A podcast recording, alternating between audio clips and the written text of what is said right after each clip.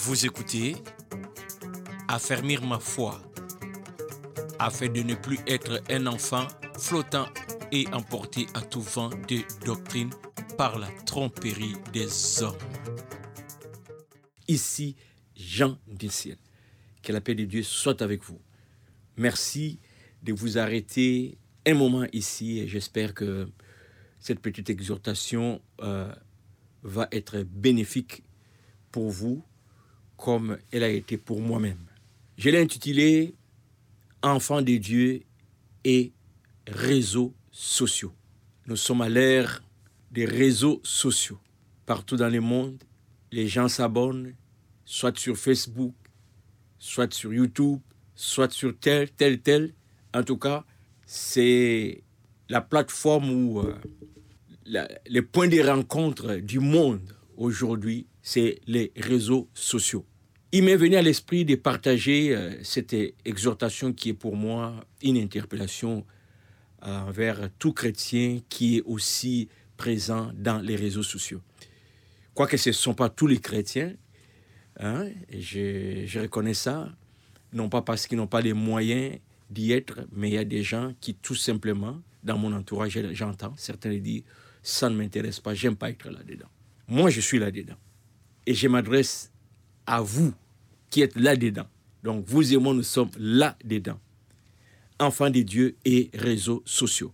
Lorsque Facebook est né, je me rappelle, il semblerait à l'époque que c'était plus une plateforme des rencontres d'échange des étudiants d'une même université. Et les projets avaient tellement fait succès dans cette université qui, au fur et à mesure, ça a commencé à aller dans d'autres universités. Et voilà, aujourd'hui, même dans un village où il n'y a pas d'électricité, on connaît Facebook. Et depuis quelques années, ça prend de l'ampleur. Toutes sortes de choses se disent, se partagent. Et nous, les chrétiens, nous sommes aussi là, chacun avec ses propres raisons. J'ai fait un constat, et ce constat m'amène à nous interpeller, nous chrétiens, de ne pas oublier notre identité en tant que chrétien, même sur les réseaux sociaux. Oui. En principe, un chrétien n'a pas un endroit où il, euh, il peut se débarrasser de son identité de chrétien. Parce que chrétien, ce n'est pas juste une étiquette, c'est devenu nous, c'est devenu notre être, notre façon de faire, notre façon d'être, notre façon euh, de vivre, tout, tout, tout, tout, tout, tout c'est nous. On peut, on peut pas ne pas être chrétien quelque part. Sur les réseaux sociaux, nous devons aussi nous comporter comme chrétiens. Vous savez, l'ampleur de ces réseaux sociaux a amené toutes sortes de dérapages où euh, il s'est dit des choses, il s'est propage des choses qui, pour nous, enfants de Dieu, c'est pas bon. Et nous devons trier nous devons trier qu'est-ce que nous regardons, qu'est-ce que nous écoutons et surtout, qu'est-ce que nous publions. Et dans cette interpellation, je vais plus prendre cet aspect-là des publications. Réseaux sociaux égale échange d'informations, publications, photos, audio, vidéo, texte, ainsi de suite. Nous ne devons pas perdre de vue notre identité de chrétiens lorsque nous diffusons quelque chose sur les réseaux sociaux. Philippiens chapitre 4, au verset 8, il nous est dit ceci.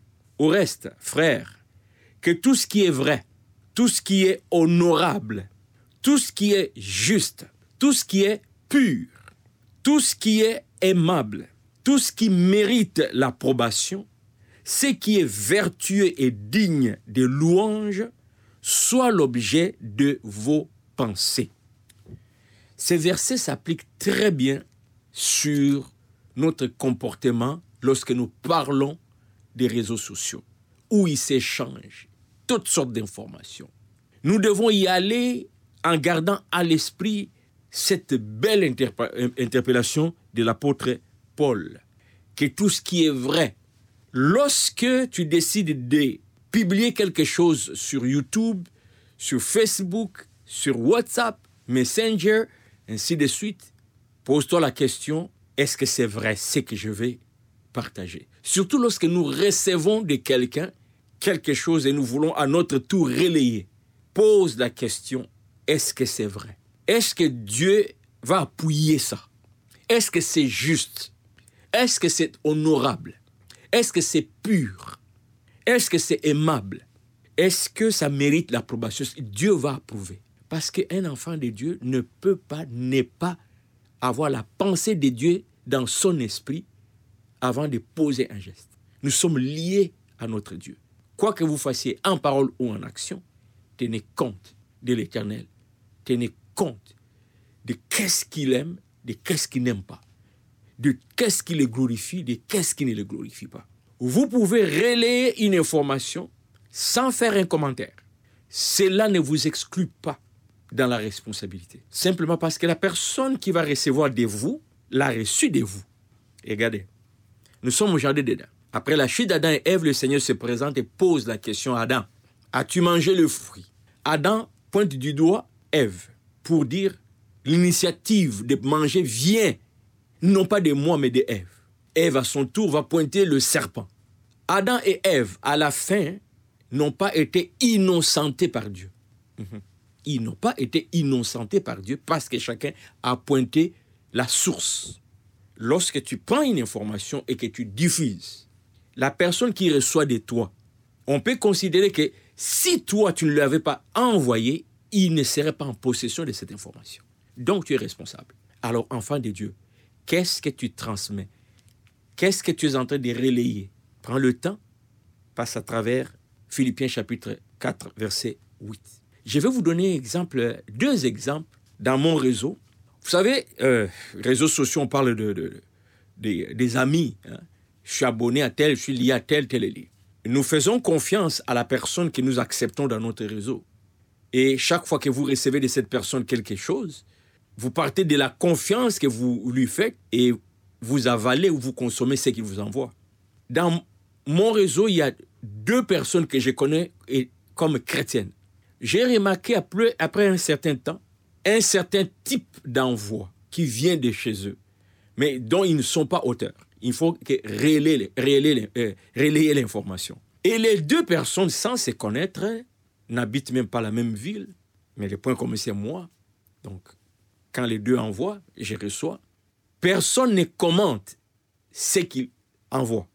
Donc, c'est comme si on n'entend pas son mot, sa position sur ce qu'il vient d'envoyer. Et j'ai remarqué, pour l'un, souvent quand je vois sur euh, le fil un scandale dans les milliers chrétiens, un pasteur, un frère, tout ce qui est scandale hein, dans l'église, souvent, je peux même pas, je peux ne pas regarder ça vient de qui pour arriver à moi, mais je peux déjà pointer du doigt qui envoie ça à moi. Et très souvent, à 90%, 99%, c'était toujours juste quand je vais voir qui envoie, et c'est ses frères. Tout ce qui est scandale. Jamais quelque chose d'édifiant pour la foi. Jamais. L'autre, c'est tout ce qui est sujet polémique, surtout sur la politique. J'ai juste à regarder l'image ou le, texte, le message qui est là.